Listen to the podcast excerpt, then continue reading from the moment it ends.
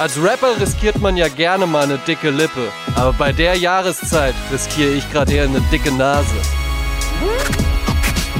Im Frühling blüht die Welt neu auf.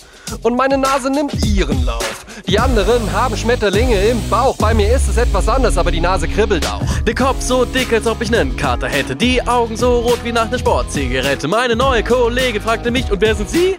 Meine Antwort war, Hatschi! Frühling liebt jeder, doch ich mochte ihn noch nie. Ich hab ne Pollenallergie. Oh, ich brauch ein Tempo. Ich komme mir vor wie ein Drogendealer. Die Taschen voll mit Antihistaminika. Nasenspray kauf ich im Zehner. Pack bei Taschentüchern krieg ich Mengenrabatt. Und ein Accessoire hab ich immer dabei. Meine Atemschutzmaske Filterstufe 3.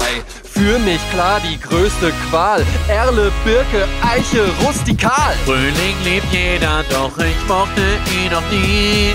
Ich hab ne Pollenallergie. Na toll, und jetzt habe ich auch noch einen Ohrwurm.